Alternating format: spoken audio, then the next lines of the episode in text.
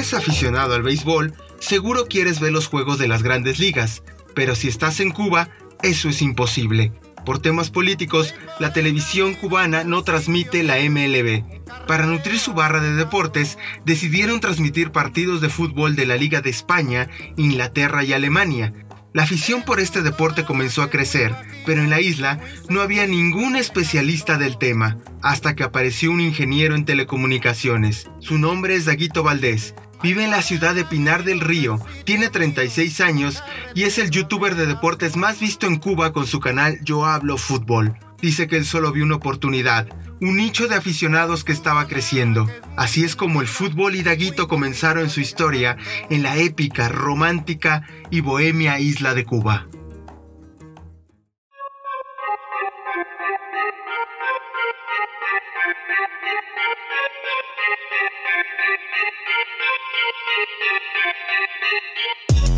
Allí, entre un montón de papeles, carpetas, documentos, están las historias. Y en el Mr. Papers te las contamos. Archivos que se escuchan.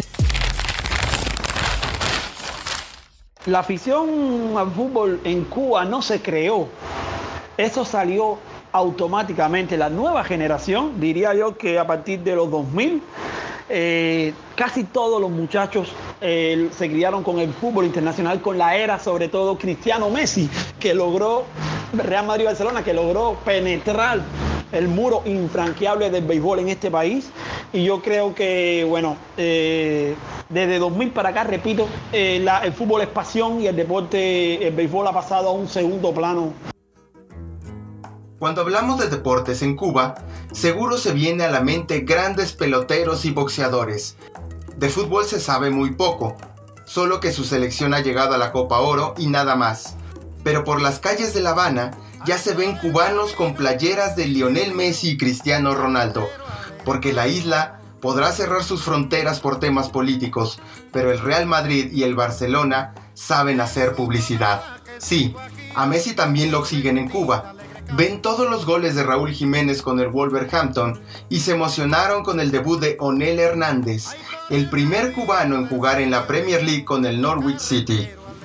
Daguito dice que la afición comenzó en Cuba en el 2000 y todo gracias a la televisión que es controlada por el gobierno.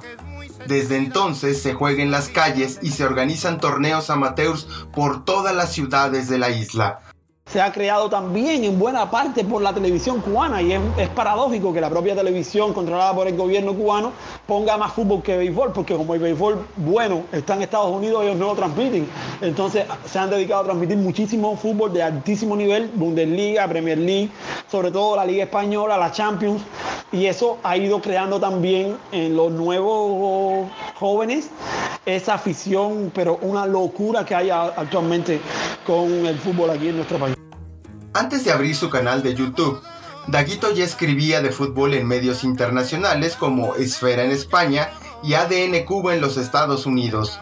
Todo esto le ayudó a viajar a Europa y convivir con periodistas de Suecia y España. La capacitación le sirvió para regresar a su país y en abril del 2017 abrir su canal de YouTube.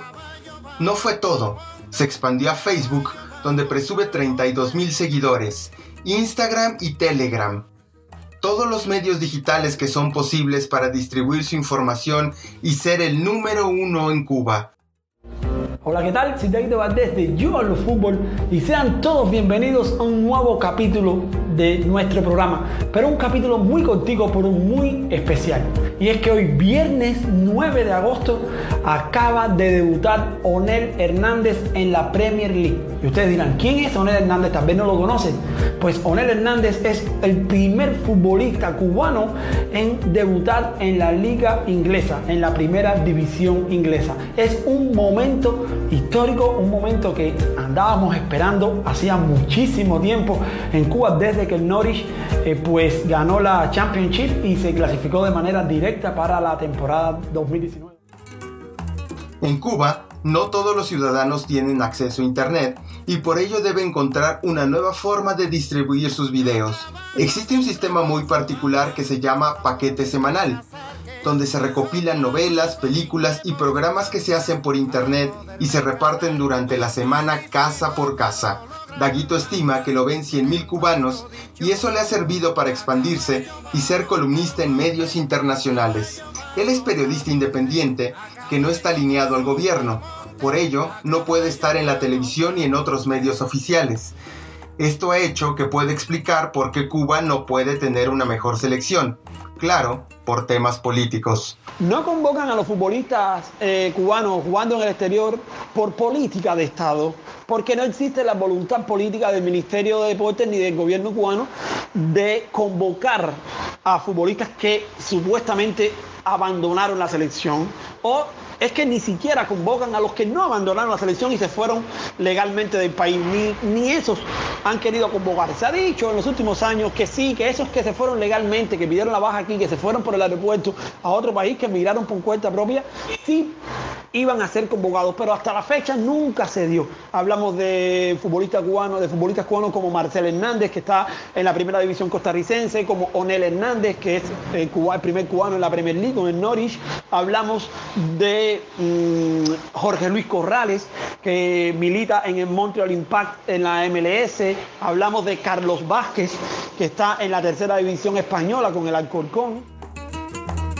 ¿Cómo se forman los futbolistas en Cuba? En la isla se producen muchos peloteros, pero para ser futbolista en el país cuesta mucho más trabajo. La mayoría de jóvenes prefieren estudiar y jugar torneos amateurs. No van a escuelas deportivas porque no quieren vincularse a las estructuras del gobierno.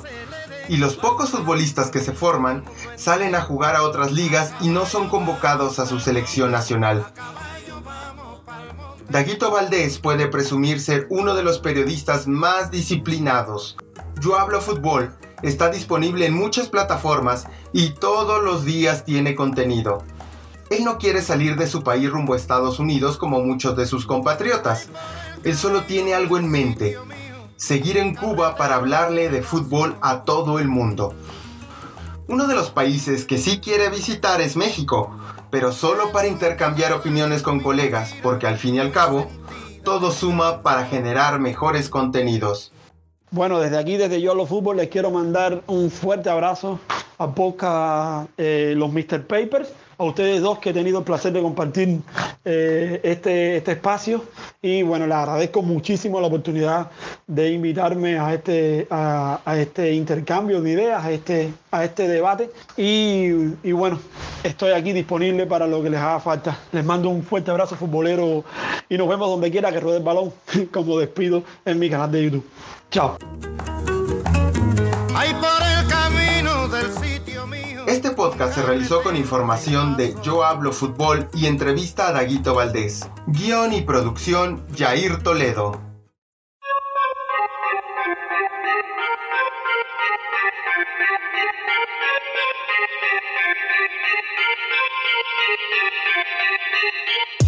Todas las historias están en archivos y en el Mr. Papers te los contamos. Escúchanos en nuestro próximo episodio.